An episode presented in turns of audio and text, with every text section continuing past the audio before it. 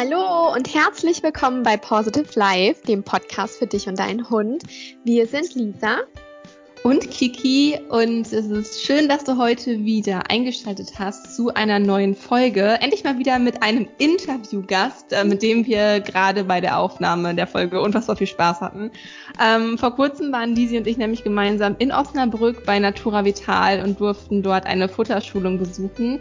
Und ähm, bei Natura Vital ist eben ein Unternehmen, welches Hundefutter, Katzenfutter und Nahrungsergänzungsmittel für Tiere herstellt und auch Snacks und Hygieneartikel für sämtliche Vierbeiner herstellt. Und wir waren halt eben vor Ort und durften uns selbst von den Produkten überzeugen.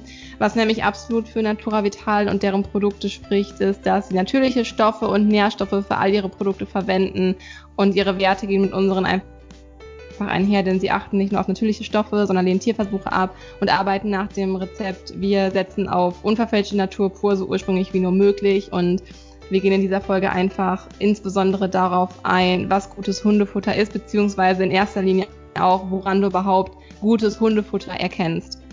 Genau, und heute haben wir Jacqueline Havikhorst zu Gast bei uns. Sie ist Tierheilpraktikerin und arbeitet schon von Beginn an bei Natura Vital. Wir haben Jacqueline gefragt, wie stark die Ernährung Einfluss auf die Gesundheit unserer Vierbeiner hat und worauf wir achten können, damit unsere Hunde ähm, durch die Ernährung gesund bleiben und wie wir sie unterstützen können. Und Natura Vital unterstützt unseren Podcast in dieser Folge und dafür möchten wir uns herzlich bedanken. Und euch wünschen wir jetzt ganz viel Spaß beim Zuhören. Hi Jacqueline und herzlich willkommen bei uns im Podcast. Wir freuen uns wirklich sehr, dass du mit dabei bist und uns ein bisschen in die Welt von Natura Vital mitnimmst. Auch von mir herzlich willkommen an dieser Stelle. ja, gerade haben wir das Unternehmen Natura Vital und dich schon in der Einleitung ein bisschen vorgestellt, aber du darfst dich auch gerne nochmal selbst bei unseren Zuhörern vorstellen, wer du bist, was du machst und gerne auch gleich, wie du eigentlich zu Natura Vital gekommen bist. Ja, hallo erstmal. Sehr gerne mache ich das. Also ich bin Jacqueline Havikhorst und bin, wie man sich das denken kann, draußen und in der Natur aufgewachsen, auch mit Pferden zusammen groß geworden und so einfach den Drang gehabt, die Natur und die Tiere beruflich eben auch zu verwirklichen. Das war quasi unausweichlich. Dann habe ich nach dem Abitur meinen Tierheilpraktiker gelernt und ein paar Jahre später noch den Problem-Hundetrainer das heißt, weil ich einfach gemerkt habe, in der Tierheilpraxis ist es auch wichtig, den Hund eben erzieherisch mit zu begleiten. Und so kamen dann eben diese beiden Berufe noch zusammen und habe dann später sogar noch die Hufpflege für Pferde erlernt, weil auch da ein großer Bedarf besteht, Aufklärungsarbeit zu machen. Ähm, bei all diesen drei Berufen habe ich dann für mich festgestellt, dass die Ernährung immer unglaublich wichtig ist, wirklich langfristig zu heilen. Und so habe ich dann immer ein Futter gesucht, was mich in der Praxis unterstützt, um das Tier nachhaltig gesund zu halten. Und das war dann immer die Suche nach einem Futter ohne Chemie. Mhm. Und wie das so ist im Leben, ich habe mich eben umgehört und bin dann übers Hörensagen auf Natura Vetal ähm, aufmerksam gemacht worden, habe das einfach mal getestet, auch an meinem eigenen Hund und dann immer mehr Kunden auch empfohlen. Und über die Jahre habe ich einfach gesehen, das ist es. Das ist ein Futter ohne Chemie, das passt super in die Praxis und bin dann eben auch Händlerin geworden und habe die ersten Jahre bei Natura Vetal eben dann ähm, als Tierheilpraktiker-Händlerin das Futter vertrieben, bis ich dann vor acht Jahren als Beraterin in die Firma eingestiegen bin und da nach wie vor überzeugt bin von dem Futter. Ja, sehr schön. Kannst du noch mal darauf eingehen, was genau das Besondere an Natura Vital ist und für was ihr genau steht und was genau für dich der gesundheitliche Aspekt ist, der für dich ja besonders wichtig war und für dich ja eine, ja eine, eine Grundlage für die ganze Gesundheit ähm, des Tieres irgendwie darstellt. Vielleicht kannst du da noch mal drauf eingehen, ähm, was da Natura Vital besonders ausmacht. Ähm, also Natura Vetal steht eben für ganz natürliches Hunde- und Katzenfutter und in erster Linie ist der Hauptaspekt, es ist ohne Synthetik und ohne Chemie, dafür aber eben mit reichlich echten Zutaten. Und dann gibt es das in dem Bereich für Nassfutter, für Trockenfutter. Wir haben auch Futterergänzung, natürlich Pflegemittel und auch Barfzusätze und Kausnacks. Kausnacks gehen immer, die sind immer begehrt mhm. da die guten, nicht die aus China oder die in Schwefel gebadet sind. Und mhm. es ist eben diese Linie, die uns ausmacht, dass es neben dem auch Ratschläge gibt. Also wir legen sehr großen Wert auf individuelle Kundenbetreuung, damit eben jeder Halter für den Hund das füttern kann, was das Tier braucht. Also diese Vielfalt, aber immer unter dem Motto ganz artgerecht und ohne Chemie. Mega interessant. Wir waren ja auch vor kurzem vor Ort ähm, auf einer Futterschulung bei euch in Osnabrück und haben da ja auch unsere Follower ein bisschen über die Insta-Story mitgenommen. Und ähm, in dieser Futterschulung hast du uns einen Versuch gezeigt mit dem Natura Vital Trockenfutter. Und das ist mir noch so im Kopf hängen geblieben. Denn Kiki und ich wir waren so mega überrascht von dem Ergebnis, denn das herkömmliche Futter, ähm, das schwamm die ganze Zeit oben, als es eben in Wasser war und quoll nur auf. Und das von Natura Vital, das sank zu Boden und verlor seine Form. Und zurück am Boden blieb ja nur das Futter als Pulverform. Und warum ist das bei eurem Futter so? Ja, das kann ich sehr gerne erklären. Also ich ja. habe zwei Gläser genommen mit Leitungswasser. Wir haben einmal ein extrudiertes Trockenfutter in ein Glas getan und das ist das, was du meinst, was eben oben schwimmend auf der Wasseroberfläche immer mehr aufgequollen ist. Und in das andere Glas haben wir unser kaltgepresstes Trockenfutter gegeben und das ist sofort auf den Boden gesunken und hat sich dann, wie du auch sagst, in so ein ähm, Futter Bestandteil zerlegt. Das war dann also nachher wirklich zu erkennen, was das mal war. Und diese Besonderheit ist, ähm, oder dieser Unterschied vielmehr ist, dass dieses Extrudat, was aufquillt, genauso sich im Magen des Hundes verhält. Also es quillt unglaublich auf. Der Magen wird teilweise dramatisch gedehnt wo wir ja das Stichwort Magendehnung auch kennen oder Magendrehung, die dann daraus entstehen kann. Und es entzieht dem Körper auch noch Wasser. Und das ist ja ein Wasser, was eigentlich den Körperzellen zur Verfügung stehen sollte und nicht ins Futter gesogen wird. Und das sind für mich eben keine guten Eigenschaften. Und ein kaltgepresstes Futter hingegen wird ähm, dadurch, dass es sehr gehaltvoll ist, direkt auf den Magengrund ähm, sinken und wird dort von den Magensäften zerlegt. Und dieser Futterbrei, der kann dann in den Dünndarm einfach zur weiteren Synthese gelangen. Und das ist sehr viel ähnlicher wie eben auch Fleisch oder Nassfutter aus der Dose. Also ist der eigentliche Unterschied nur, dass es eine kalt gepresst ist und das andere Extrudat bedeutet, dass es eben erhitzt wurde? Genau, also ein Extrudat müsst ihr euch so vorstellen, wir haben alle Zutaten, die in dem Futter sein sollen, die werden gemischt und werden dann sehr lange bei ja, 130 bis 180 Grad gebacken. Mhm. Und bei diesen Temperaturen sind natürlich sämtliche Vitamine und wertvolle sekundären Pflanzenstoffe verloren und man muss dann eben eine synthetische Vitaminvermischung nachsetzen. So, und dieses Aufhübschen, was dann ja letztendlich entsteht mit einem fast toten Produkt, ist ähm, für den Hund gesundheitsfragwürdig. Wenn wir jetzt eine Kaltpressung hingegen nehmen, dann ist es so, dass das Fleisch und natürlich auch die Kohlenhydrate schon gegart werden. Das hat Hygienebestimmungen. Und auch das Kohlenhydrat muss für den Hund ja verdaulich gemacht werden durch das Garen. Aber, und dann kommt der große Unterschied zwischen den beiden Futterarten, sind ja noch Kräuter, Obst und Gemüse. Die sollten nicht zu starke Hitze bekommen, damit eben die wertvollen Nährstoffe erhalten bleiben. Und die werden bei uns dann nur schonend luftgetrocknet und ähm, dann eben alles miteinander gemahlen und vermischt. Und dann kommt erst die eigentliche ähm, ja, Pressung. Das ist also eine ähm, Luftdruckpressung, die das Pellet dann formt. Aber da haben wir keine Hitze mehr dran. Und das erhält dann von Anfang an diese wertvollen Stoffe für den Hund. Okay, also kann man eigentlich zusammenfassend sagen, dass generell kaltgepresstes Trockenfutter sowohl gesünder ist als auch natürlicher und damit halt der natürlichen Ernährung des Hundes oder frischen Ernährung des Hundes eigentlich viel näher kommt. Und ähm, du hast gesagt, es ist außerdem gehaltvoller, das heißt, man kann Würde umgerechnet von kaltgepresstem Trockenfutter eine geringere Menge füttern als von extrudiertem Trockenfutter?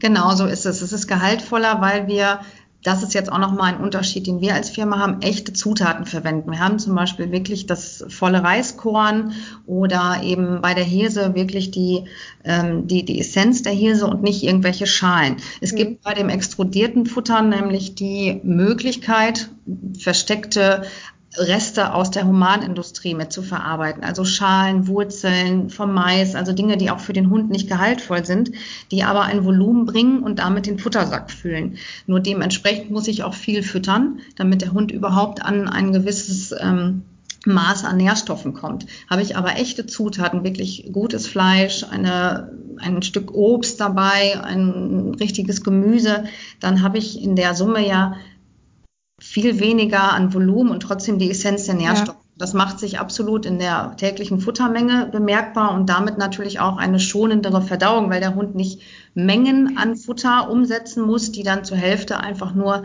wieder rausgehen. Mhm.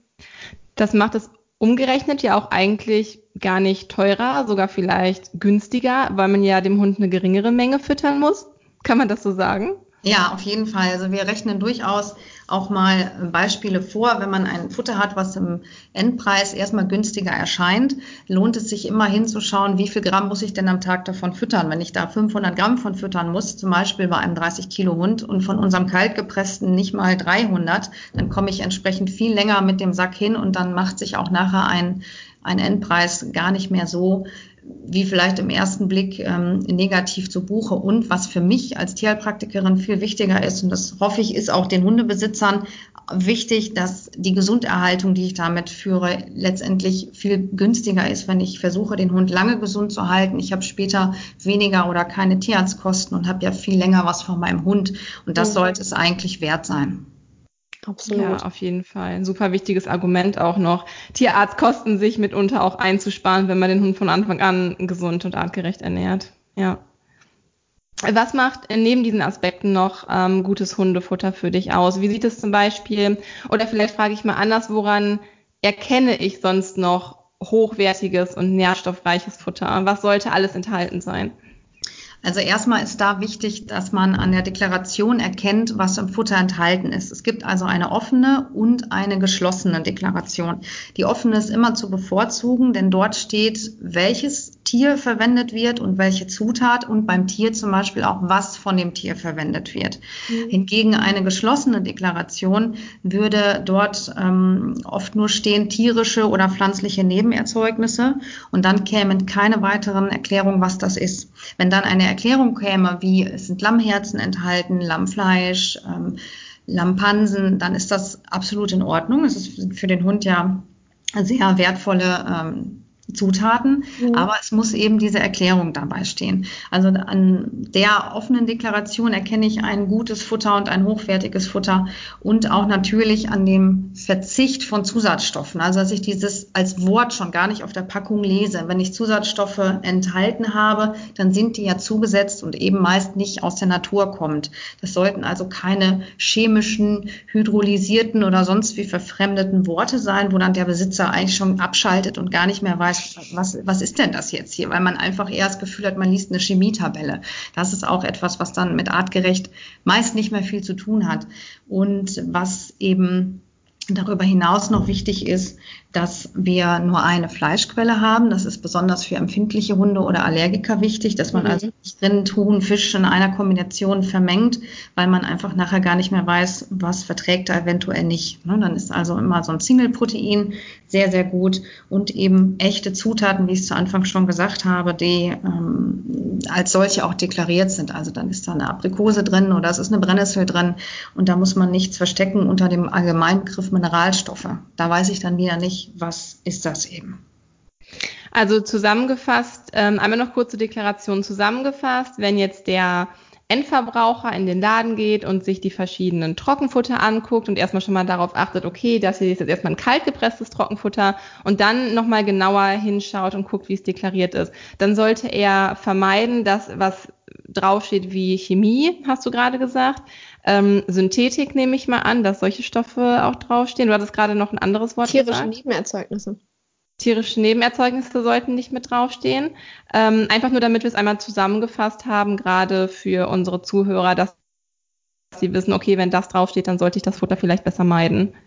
Ja, also was nicht draufstehen sollte, ist, ähm, wenn es tierische Nebenerzeugnisse sind, dass dann keine weitere Erklärung kommt. Es darf schon stehen tierische Nebenerzeugnisse und dann würde zum Beispiel in der Klammer erklärt sein, es sind so und so viel Prozent Lammherzen oder so und so viel Prozent ah, okay. Pansen. Dann ist das in Ordnung, wenn man dann ja mhm. erklärt, was ist vorne gemeint. Wenn aber nur tierische und oder pflanzliche Nebenerzeugnisse da stehen und dann folgt keine Erklärung, dann muss man skeptisch werden, weil wenn jemand etwas Gutes ins Futter gibt, also wie zum Beispiel ein volles Reiskorn oder eben ein, ein Lammfleischstück, dann verstecke ich das ja nicht. Dann würde ich das ja auf jeden ja. Fall mal hervortun in dieser Klammer. Das ist also ein Punkt.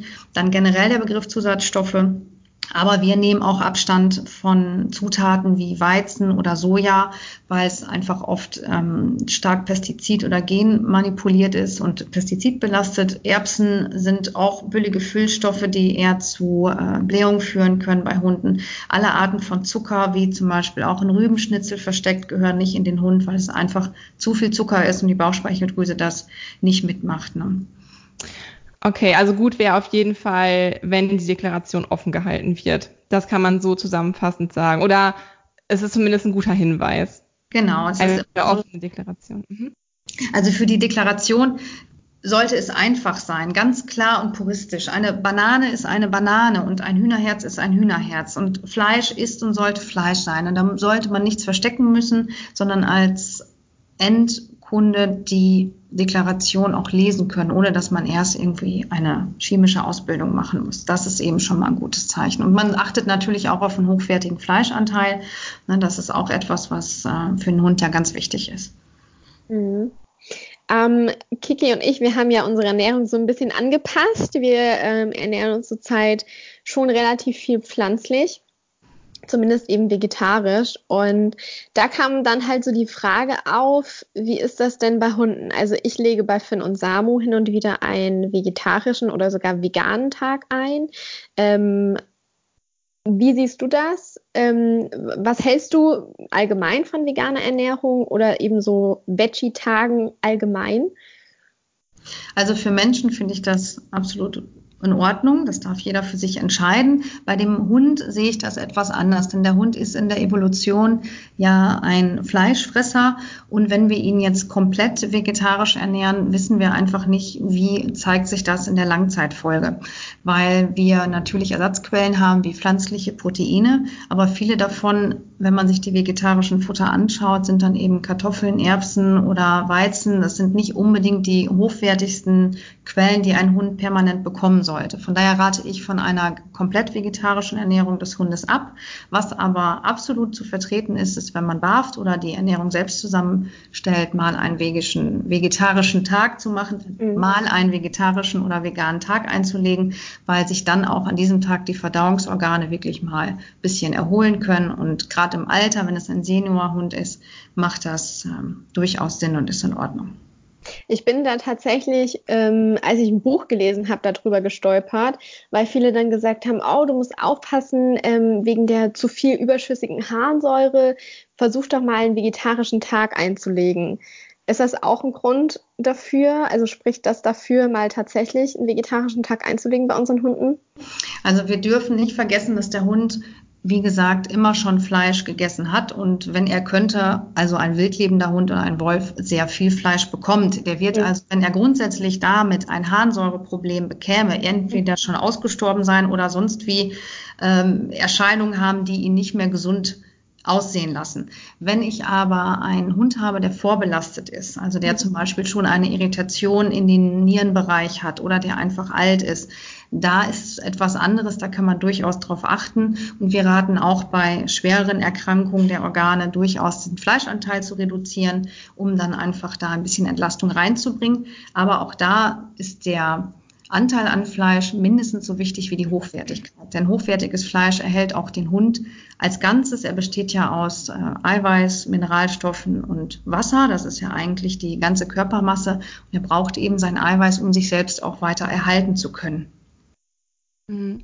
Ähm, das ist auch ein ganz wichtiger Punkt, den du gerade angesprochen hast und den, glaube ich, ganz viele Hundehalter auch interessieren und nicht nur Hundehalter, sondern uns Menschen ähm, auch interessiert. Und zwar, wie es mit der Qualität von dem Fleisch aussieht, beziehungsweise das Thema artgerechte Haltung, was ja heutzutage in aller Munde ist. Kannst du dich da nochmal zu äußern, wo ihr euer Fleisch herbezieht und ähm, wie ihr halt zum Thema artgerechte Haltung steht? Ja, das ist kein einfaches Thema und zwar für die ganze Welt nicht.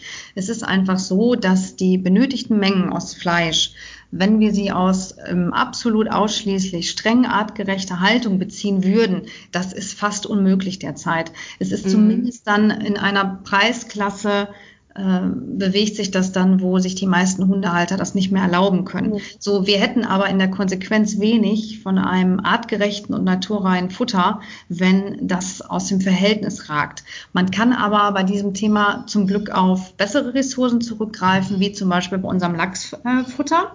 Das ist nämlich aus den norwegischen Fjorden. Das ist also eine wildfangschonende Zucht und es ist auch keine herkömmliche Aquakultur. Mhm. Oder man greift eben auf Fleischquellen zurück, wie Ziege oder oder Lamm. Das sind nämlich Tiere, die kann man gar nicht anders halten als von der Natur vorgesehen. Wenn man versucht, eine Ziege in den Stall einzusperren, ist er nach drei Tagen zerlegt. Dass die rauskommt und dann ihre Gräser kommt und das sind dann eben Dinge, wo wir ähm, auf jeden Fall gut hinterstehen. Wir versuchen aber aktuell immer Möglichkeiten noch zu suchen, die Ressourcen noch besser zu nutzen, also noch artgerechter zu machen. Wir haben ja zum Beispiel schon ein Biomenü im Angebot, das kommt auch sehr gut an und werden auch dieses Thema und die Konzepte auf jeden Fall weiter äh, beobachten und immer versuchen auch zu verbessern. Mhm. Ich finde das super, dass ihr da auch einfach ganz ehrlich mit dem Thema umgeht, weil ähm, ja, ich will den Verbraucherschutz hier nicht irgendwie ankreiden oder so, aber wie oft ist es so, dass der Hundehalter oder der Käufer einfach getäuscht wird von wegen, hier in dieser Dose ist das beste Fleisch, was der Hund nur kriegen kann, von Windern, äh, Rindern, die auf der Weide stehen und ähm, gar nichts irgendwie von wegen artgerechte Haltung, dass das halt irgendwie ein Kriterium sein könnte oder so. Ähm, und dann kostet die Dose halt irgendwie drei Euro für 800 Gramm, ja. so ungefähr. Und man denkt sich, okay, und oder Lebens dass Lebensmittelqualität draufsteht. Das ist ja auch so ein Thema, dass Hundehalter denken, wenn Lebensmittelqualität draufsteht, also dass der Mensch das theoretisch ähm, konsumieren könnte, wäre das ein gutes Zeichen dafür, dass es halt auch ein gutes Lebensmittel für den Hund ist, wobei wir ja alle wissen, der Hund auch Lebensmittel wie sämtliche Innereien einfach benötigt, die wir als Menschen vielleicht nicht unbedingt äh, verzehren würden. Ähm, auf jeden Fall wollte ich damit, glaube ich, auf zwei Aspekte einmal hinaus. Und zwar zum einen das Punkt, der Punkt Lebensmittelqualität, der bei aus unserer Sicht bei Tieren einfach gar nicht notwendig ist, denn Tiere brauchen ja keine menschliche Lebensmittelqualität. Ähm, und zum anderen der Punkt, dass einfach mal offen darüber gesprochen wird, dass es kaum umsetzbar ist, nicht nur in der Fleischindustrie für Tiere also was an unsere Tiere gefüttert wird, sondern auch in der Fleischindustrie, was wir als, Hund, äh, als Hundehalter, also als Menschen konsumieren an Fleisch, es kaum möglich ist, nur artgerechte Haltung der Masttiere ähm, zu berücksichtigen. Und das finde ich super, dass das hier einfach mal so ehrlich auf den Tisch gebracht wird, dass wirklich das Beste rausgeholt wird, was halt möglich ist derzeit, was sich der Durchschnittshundehalter auch einfach leisten kann. Ähm, und zum Thema Lebensmittelqualität, ähm, was halt immer so schön auf den Dosen ähm, ja, steht. draufgeschrieben steht. Danke, Lisi. Äh, da würde ich gerne nochmal deine Meinung dazu hören, was du darüber denkst. Da ist die Begrifflichkeit der Lebensmittelqualität für viele schon schleierhaft oder auch gar nicht richtig ähm, zu Ende gedacht. Es ist nämlich so, dass jedes Rind und jeden Hasen und jeden Fisch und jedes Huhn, was geschlachtet wird, ist ja ursprünglich immer für den Menschen gemacht. Es gibt ja nicht Rinder, die nur für Hundefutter gezüchtet mhm. werden. Das wäre ja wieder ein Wahnsinn, wenn das schönste Filetstück im Hundefutter landet, auch wenn es von manchen Mitbewerbern so suggeriert wird. Aber wo ist denn dann die die ähm, optimale Ressourcennutzung. Das beste, hübscheste Stück geht natürlich ähm, in die Fleischtheke für den Menschen, weil wir es vielleicht auch leider optisch so gewohnt sind und verwöhnt sind und das so wollen. Es gibt aber Fleischabschnitte, die sind dann vielleicht einen Zentimeter zu dünn, dass sie die Norm in der Theke nicht erhalten. Ist immer noch ein super Fleisch und das ist dann etwas, was zum Beispiel ins Hundefutter geht. Oder auch Abschnitte von vom, vom Wangenfleisch oder eben vom Bein, wo es einfach Muskeln sind, was für den Hund genauso hochwertig ist, nur für den Menschen vielleicht nicht so ansehnlich. Und bevor man so etwas dann wegschmeißt, wäre es ja Wahnsinn. Also wird das natürlich für das Hundefutter genutzt. Nur es ist genauso das ursprüngliche Rind, was ja für den Menschen auch genutzt wurde. Also haben wir erstmal immer eine Lebensmittelqualität, was mhm. bei uns überhaupt nicht, nicht mal annähernd in den in den Produkten äh, hineinkommt. Das ist dann Material wie ähm, Fleisch, was wirklich vergammelt wäre oder wo das Tier krank war. Das wird und sollte natürlich äh, entsorgt und verbrannt werden. Das hat mit dem Futter auch nichts mehr zu tun.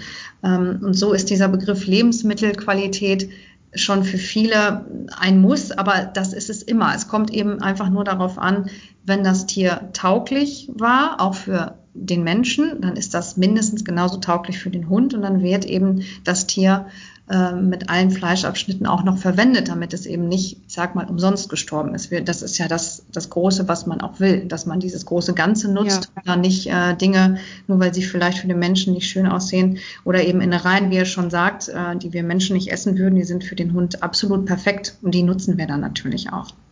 Ja. Sehr gut, okay. Du hattest es kurz gerade schon mal angesprochen, das Thema Single-Proteine. Ähm, vielleicht kannst du da noch mal genau drauf eingehen ähm, warum es so wichtig ist, ähm, nicht verschiedene Fleisch-, Fischsorten miteinander in einer Mahlzeit anzubieten. Du hattest, glaube ich, schon angesprochen, um halt mögliche Allergien halt irgendwie auszuschließen. Also quasi als Ausschlussverfahren ist es natürlich sinnvoll, halt immer nur ein, eine Art des Proteins halt des Fleischproteins zu füttern. Gibt es noch weitere Gründe, warum es so wichtig ist, äh, Single-Proteine zu füttern? Also einmal ist es so, dass viele Hunde ja schon eine Vorbelastung haben, wenn sie zu uns kommen, eben durch handelsübliches Futter, vielleicht schon länger Bauchschmerzen haben, Verdauungsprobleme. Und dann ist es ganz wichtig, das ganze System erstmal etwas aufzuräumen und zu entlasten. Und wenn ich dann zwei, drei Sorten gleichzeitig in der Mahlzeit habe, würde ich den Hund noch mehr irritieren. Und ist es eben, wie ich schon gesagt habe, ganz wichtig, erstmal herauszufiltern, was verträgt er denn besser, gut oder was verträgt er nicht. Und deswegen haben wir bei unseren Dosen und auch Trockenfuttern immer nur eine Fleischquelle drin, dass man wirklich mal zwei, drei, vier oder länger Tage das füttert und beobachtet, was passiert mit dem Hund. Das ist eigentlich so der, der Hauptfaktor, warum man das hat, weil einfach Allergien oder Empfindlichkeiten der Hunde zunehmen, was vielleicht auch an unseren ja, Umweltgiften liegt oder eben, dass man sich doch so ein bisschen äh, entfernt hat durch die Industrie, die dann kam von der Natürlichkeit und wir da eigentlich eher wieder zurück müssen. Und der Hund fängt sich ja auch oder der Wildhund entweder ein Rebhuhn, er hat dann gerade eine, ich sag mal, Geflügelmahlzeit oder er fängt sich eben ein Nagetier und hat dann nur mal eine, eine Mahlzeit quasi vom Land. Ja. ja Luft, Wasser oder Meer, das sollte man nicht unbedingt mischen nach Möglichkeit. Ja, das stimmt. Also ich musste ja gezwungenermaßen dann damals auch auf Single-Protein zurückgreifen, ähm, um eben rauszufinden, gegen was Fanny reagiert. Und mittlerweile kommen wir ganz gut eben mit Ziegenfleisch aus, weil ja, mir hat mal irgendjemand gesagt, dass die Ziege so eine kleine Diva ist beim Essen und ähm, die nicht, ja, in Anführungszeichen alles Schädliche aufnimmt ähm, und man eben ja auch sagen kann, dass Ziegenfleisch eigentlich ganz gut ist, zum Beispiel wenn du einen Hund hast, der Unverträglichkeiten hat oder Allergien hat. Also wir sind zumindest gut damit gefahren.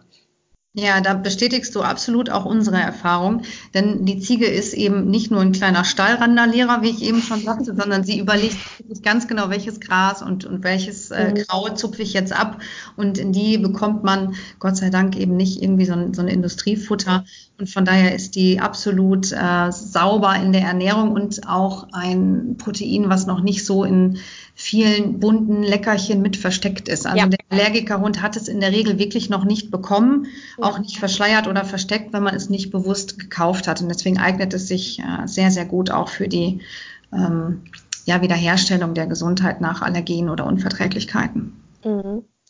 Ich finde das Thema super spannend, aber auch echt kompliziert. Mich hat das am Anfang echt überfordert, weil ich Angst hatte, meinen Hund nicht artgerecht zu ernähren und wenn ich da irgendwie was falsch mache und da und was mich dann am meisten überfordert hat, waren die Zusätze. Mhm. Ich wusste nicht, habe ich jetzt zu viel oder zu wenig oder ich hatte ganz lange das Problem, dass Finn zum Beispiel Grünlippmuschel nicht vertragen hat und Eierschalenkalk beziehungsweise Knochenmehl. Und dann wusste ich einfach nicht, was sollte ich stattdessen geben, weil reine Knochen konnte ich ihm auch nicht geben. Das hat er auch nicht mehr vertragen. Und da war ich echt so ein bisschen ähm, überfordert. Und wir waren ja dann eben auf der Fotoschulung bei dir und da hast du ja auch ganz viel über Zusätze erzählt. Und das fand ich einfach super interessant, vor allem, ähm, weil du erzählt hast, dass du ein Freund von Kuranwendungen bist. Ähm, meine Frage ist jetzt, wie sollte es man allgemein mit den Zusätzen handhaben? Muss man davor so Angst haben oder sich überfordert fühlen?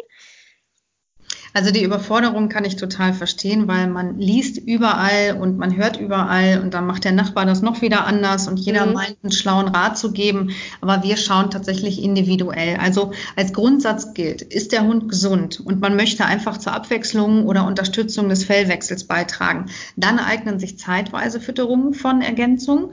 Ist der Hund aber schon vorbelastet, also ist ein Organ irritiert, ist es ein Extremsportler oder ist er in der Zucht tätig, dann sollten sollten Futterergänzungen schon auf dem täglichen Plan stehen, wobei diese sich dann auch abwechseln können. Also beim selbst zubereiteten Futter oder beim Barfen muss man ja eh mal schauen, wie vielfältig sind meine Zutaten und gegebenenfalls täglich auch noch was Nährstoffreiches zugeben, eben was Natürliches. Und für einen Allergiker, der an seiner Auswahl ja sowieso stark eingeschränkt ist, gilt ja das Gleiche. Auch da muss man schauen, habe ich eben mit meinem Grundfutter schon alles erwischt oder sicherheitshalber eben kurweise, also das heißt zum Beispiel so zwei, drei Wochen würde man eine Kräutermischung füttern, dann kann man mal eine Pause machen und zwei, drei Wochen später füttert man eine Mischung mit Beeren. Und so biete ich dann dem Körper immer wieder unterschiedliche Nährstoffe an und er wird nicht überfordert mit nur einer gleichbleibenden Mischung, sondern kann sich dann immer das rausziehen. Wir merken aber auch in der Beratung, dass die Kunden trotzdem sich gerne nochmal mit uns in Verbindung setzen und wir individuell hören, was ist los, was ist für ein Bedarf da und dann auch in der Beratung ähm, empfehlen, was macht jetzt Sinn und wie lange, damit man einfach als Besitzer auch auf der sicheren Seite ist und sich nochmal rückversichern konnte, weil das ist da auch sehr, sehr wichtig und auch total verständlich für mhm. uns. Also Gibt es eine Tendenz, achso, sorry, sag du erst, Lisi. Also macht es keinen Sinn, ähm, ich habe zum Beispiel Kräuter und Beeren zu Hause, die ständig reinzugeben, weil der Organismus des Hundes das gar nicht aufnehmen kann. Immer. Er kann es schon aufnehmen, aber was wäre, wenn man jetzt zum Beispiel über ein halbes Jahr nur Wahnsinnsmengen, also wirklich schon therapeutische Mengen an. Brennnessel mhm. füttert? Das ist ja ein Kraut, was eben auch ausspült und ausleitet, ja. gegen Entzündung wirkt. Das ist wundervoll, aber wenn man permanent etwas reizt, braucht der Körper eben auch mal eine Pause und hat vielleicht auch nach Wochen gar nichts mehr zum Ausspülen und trotzdem gebe ich es und gebe ich es. Da wäre dann eben einfach eine Vielfalt an Kräutern schöner, weil dann kann der Körper sich A, das rausziehen, was er braucht und die mhm. Pause, die wir dann mal einlegen oder ein Wechsel auf anderen Kräutern, dient ja auch der Nährstoffversorgung auf natürliche Weise, dass dann einfach mal andere Inhaltsstoffe kommen und der Körper dann andere Speicher auffüllt als mit der vorherigen Mischung. Also alles auf einmal kann überfordern und nur eins alleine kann natürlich auf Dauer auch eine starke Wirkung bringen. Und deswegen ist dieses Abwechseln und vielleicht mal ein paar Tage Pause machen immer noch so der goldene Weg und damit fahren wir und damit fahren wir auch am besten. Mhm. Ich habe ähm, zum Thema Nahrungsergänzungsmittel auch noch eine Frage. Und zwar glaube ich, dass es gab ja vor ein paar Jahren, fing es ja irgendwie so an mit dieser ganzen BAF-Bewegung und ähm, beim BAFen ist es ja einfach unverzichtlich, bestimmte Nahrungsergänzungsmittel äh, zusätzlich zu supplementieren. Und ähm, wir sprechen also ganz häufig vom Thema Nahrungsergänzung, wenn wir uns mit dem Thema Roh, also Rohfleisch, Rohernährung, mit dem Thema BAF beschäftigen. Ähm, ist es bei der, der Gabe von Trockenfutter notwendig, Nahrungsergänzungsmittel hinzuzugeben, vorausgesetzt der Hund ist gesund? Du sagtest ja gerade schon, es muss ohnehin immer individuell betrachtet werden. Man kennt ja auch die Krankheitsgeschichte des Hundes nicht. Aber vorausgesetzt der Hund ist gesund, ähm, nimmt das gesunde, kaltgepresste Trockenfutter. Sind da alle grundlegenden Nährstoffe erhalten oder sollte auch hier hin und wieder ein bestimmtes Nahrungsergänzungsmittel supplementiert werden? Also in dem Trockenfutter ist für den normal gesunden Hund alles enthalten, was er braucht. Da ist man überhaupt nicht gezwungen oder gar mit einem schlechten Gewissen verknüpft, wenn man nicht zusätzlich etwas macht. Das betrifft höchstens erst, wenn der Hund vielleicht einen schlechten Start hatte im Leben, immer mit dem Fellwechsel sich ein bisschen schwer tut. Und wenn das der Besitzer schon weiß, dann kann man eben zur passenden Zeit mal etwas machen. Aber wenn alles gut läuft, dann braucht man da gar nichts machen. Das zählt sowohl fürs Trockenfutter als auch für euer Nassfutter? Wir haben Komplettmenüs als Nassfutter. Wie der Name schon sagt, ist auch dort alles enthalten. Da muss man also auch nichts zugeben. Da ist Fleisch drin, pflanzliche Beilage, Öl und Kalzium. Und dann haben wir aber noch Nassfutter, was zum Beispiel nur Reinfleisch ist, so ähnlich wie beim Barfen das Rohfleisch. Ist bei uns eben gegart, weil das manchmal für den magenempfindlichen Hund verträglicher ist. Und da muss ich wie beim Barfen eben auch meine pflanzliche Beilage zugeben, eine Öl- und Kalziumquelle und dann eben je nach Bedarf auch mal noch so ein paar Kräuter- oder Nährstoffbooster. Mhm. Ja. Okay, sehr gut. Und dann ähm, eine Frage, die Lisa und mich als Hundetrainerin abschließend auch noch sehr interessiert. Du hast ja am Anfang der Folge gerade gesagt, dass du auch die Ausbildung zur Problemhundetrainerin gemacht hast und du arbeitest, äh, wenn ich mich richtig erinnere, auch in deinem also auch in, routiniert in deinem Alltag halt auch noch mit äh, Problemhunden. Was denkst du, können mit der Wahl des richtigen Hundefutters auch Verhaltensauffälligkeiten mit einhergehen beziehungsweise gelöst werden oder unterstützend damit gearbeitet werden, um bestimmte Probleme bei Hunden eben ähm, zu behandeln oder vielleicht auch vorbeugend gar nicht erst aufkommen zu lassen. Absolut ja. Also das kann ich total beantworten, denn äh, ein Hund, der nicht artgerecht ernährt wird, also der zum Beispiel mit Zusatzstoffen und sehr billigen äh, Zutaten versorgt wird, der kann Defizite aufweisen, zum Beispiel eben an hochwertigen Proteinen oder Mineralstoffen. Und diese sind aber zwingend erforderlich für einen reibungslosen Gehirn- und Nervenstoffwechsel. Haben wir zum Beispiel einen hypernervösen Hund, das mm, erleben wir ja sehr oft im Traineralltag, dann kann dieser sowohl einen Mangel als auch einen Überschuss an Protein haben. Und das macht ihn dann so, wie er ist. Er kann einfach nicht aus seiner Haut. Oder wie wir es von Menschen auch kennen, äh, ein Hund kann einen Mangel an Magnesium haben oder B-Vitamin, weil das ist ja so für die Nervenleistung auch zuständig und kann dann eben auch nicht aus seiner Haut.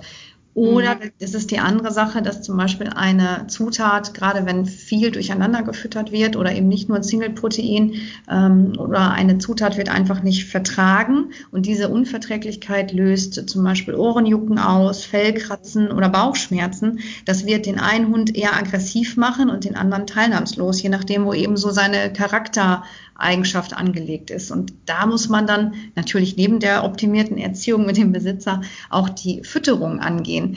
Denn wenn ich da darüber hinaus auch noch synthetische Zusätze habe, die ich jeden Tag gebe, natürlich unbewusst, das macht ja niemand mit Absicht, aber die verstecken sich eben oft in den Industriefuttern und diese synthetischen Zusätze reichern sich wie Schlacke im Körper an und können dann eben auch die Nervenrezeptoren irritieren. Das führt dann wieder zu Unwohlsein, zu Gereiztheit, zu Unkonzentriertheit.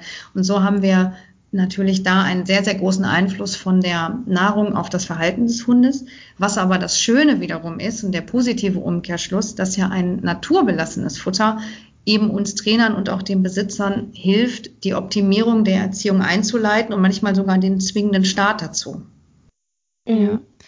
Okay, das finde ich unfassbar wichtig, einfach, dass diese Info nochmal rausgeht, weil viele Hundetrainer halt einfach rein symptomatisch arbeiten und gerade was ähm, unsere Arbeit bei Positive Life Coaching ausmacht, ist halt immer zu versuchen, alles ganzheitlich zu betrachten. Und gerade was die Ernährung angeht, macht er einfach so einen unfassbar großen, hat einfach so einen unfassbar großen Einfluss auf die Gesundheit.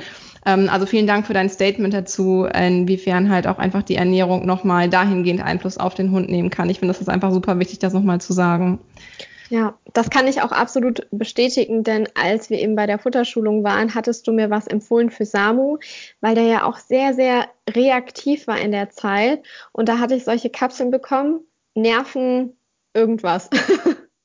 Weiß ich gerade nicht.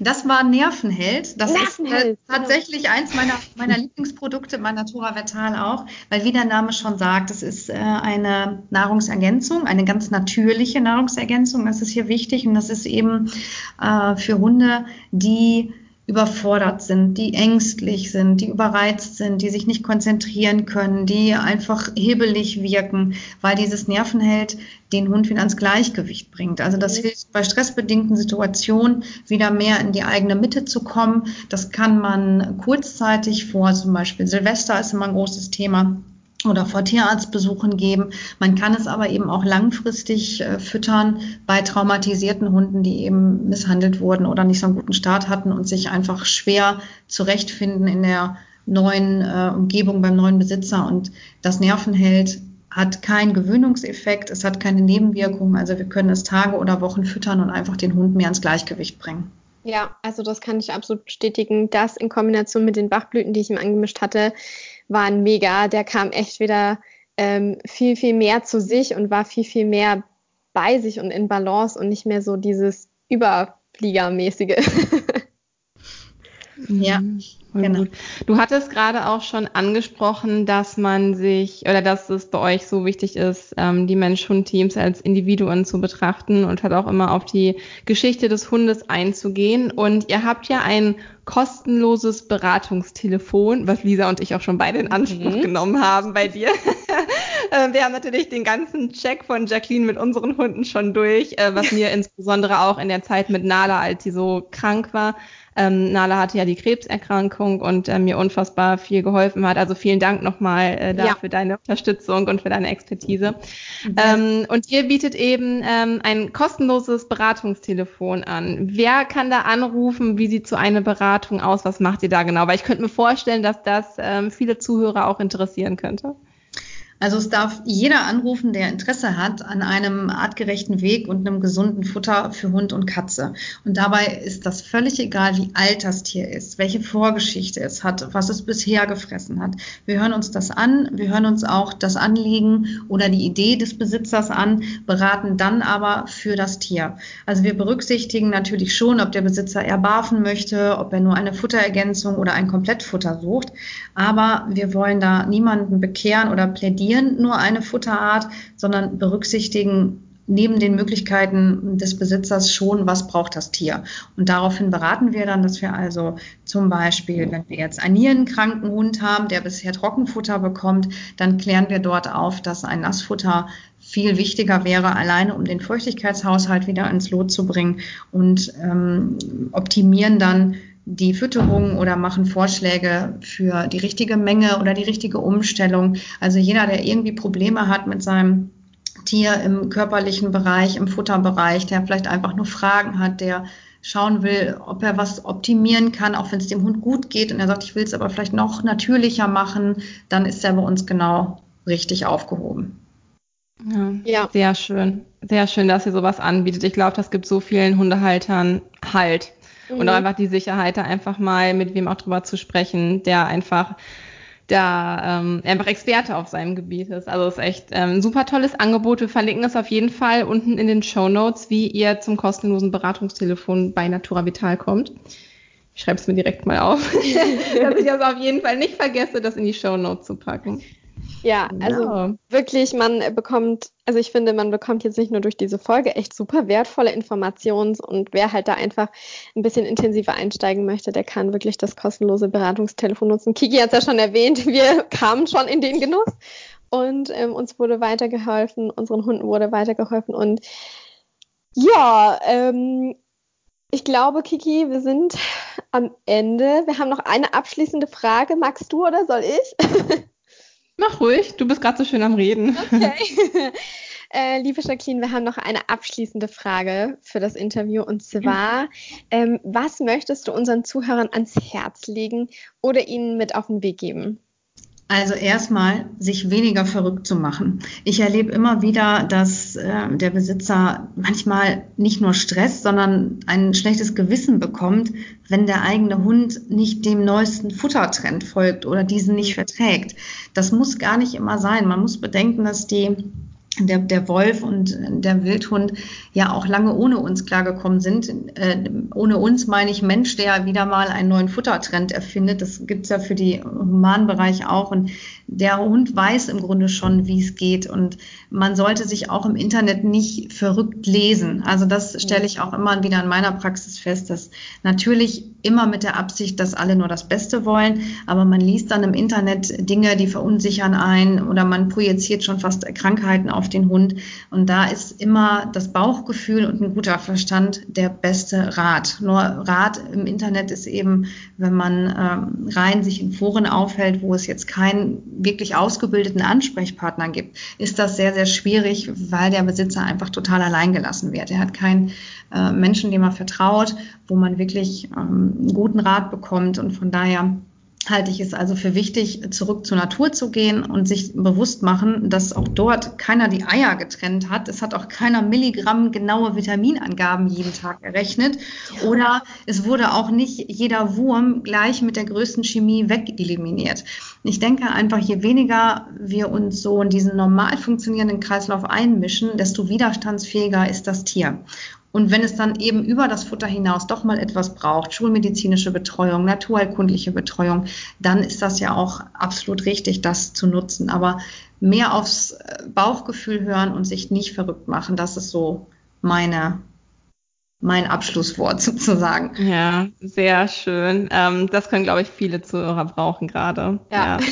ja. liebe Jacqueline, von Herzen danke, dass du dir heute die Zeit für uns genommen hast und uns Rede und Antwort gestanden hast bei so vielen Fragen, die wir einfach während des ganzen Interviews hatten. Ich denke, dass sich äh, viel Klarheit auch für viele Zuhörer ergeben hat. Und ja, es war sehr schön mit dir. Schön, dass du da warst. Vielen, vielen Dank für alles. Vielen Dank. Sehr gerne gemacht. Danke.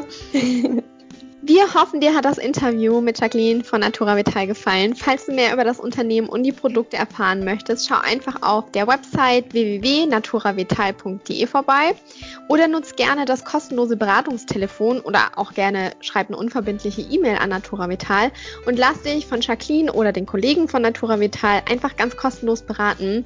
Auch wir haben davon profitiert und eine Menge für uns und unsere Vierbeiner mitnehmen können. Ich fütter nämlich tatsächlich einige Sorten an für unser Amo, gerade auch das Zinkfleisch, wovon wir vorhin gesprochen haben.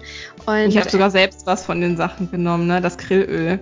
Das ja. habe ich Gala gegeben, das habe ich einfach selbst genommen. also dafür also auch äh, machbar. Genau. Ähm, wir nutzen wie gesagt einige Ergänzungen. Das Trockenfutter bekommen zum Beispiel meine als Leckerli, wenn ich nicht gerade selbst irgendwelche Leckerlis backe und ähm, ja, wir haben eben, oder ich habe in einem Buch gelesen, dass der Tierschutz schon im Napf des eigenen Hundes anfängt und das ist mir damals noch deutlicher bewusst geworden und deshalb achten wir echt darauf, was wir füttern und versuchen daher hochwertiges, qualitatives und vor allem Futter mit gesunden Inhaltsstoffen zu füttern, um unseren Hund auch gesund zu halten. Mm, das ist echt ein schönes Zitat, ne? Dass ähm, der Tierschutz schon im Napf anfängt und einfach so war. Ja.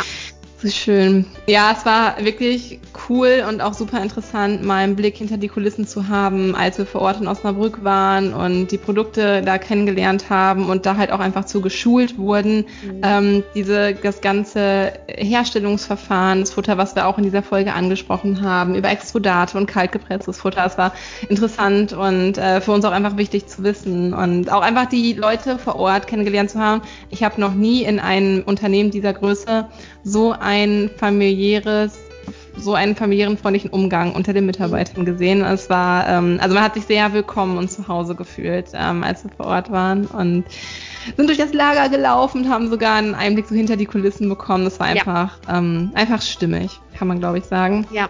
Ja, und äh, daher unterstützen wir gerne, was Natura Vital auf die Beine gestellt hat und ähm, können euch einfach von Herzen dieses Trockenfutter, ähm, auch das Nassfutter, ähm, einfach empfehlen. Und denkt aber einfach daran, das beste Futter ist das, was dein Hund verträgt. Ja. Genau, wir wünschen dir und deiner Fellnase nun einen wunderschönen und hoffentlich sonnigen Tag. Äh, lass es dir gut gehen. Wir freuen uns, wenn du auch nächste Woche wieder einschaltest zu einer neuen Podcast-Folge von Positive Life. Und bis dahin, stay positive, deine Kiki. Und deine Lisa.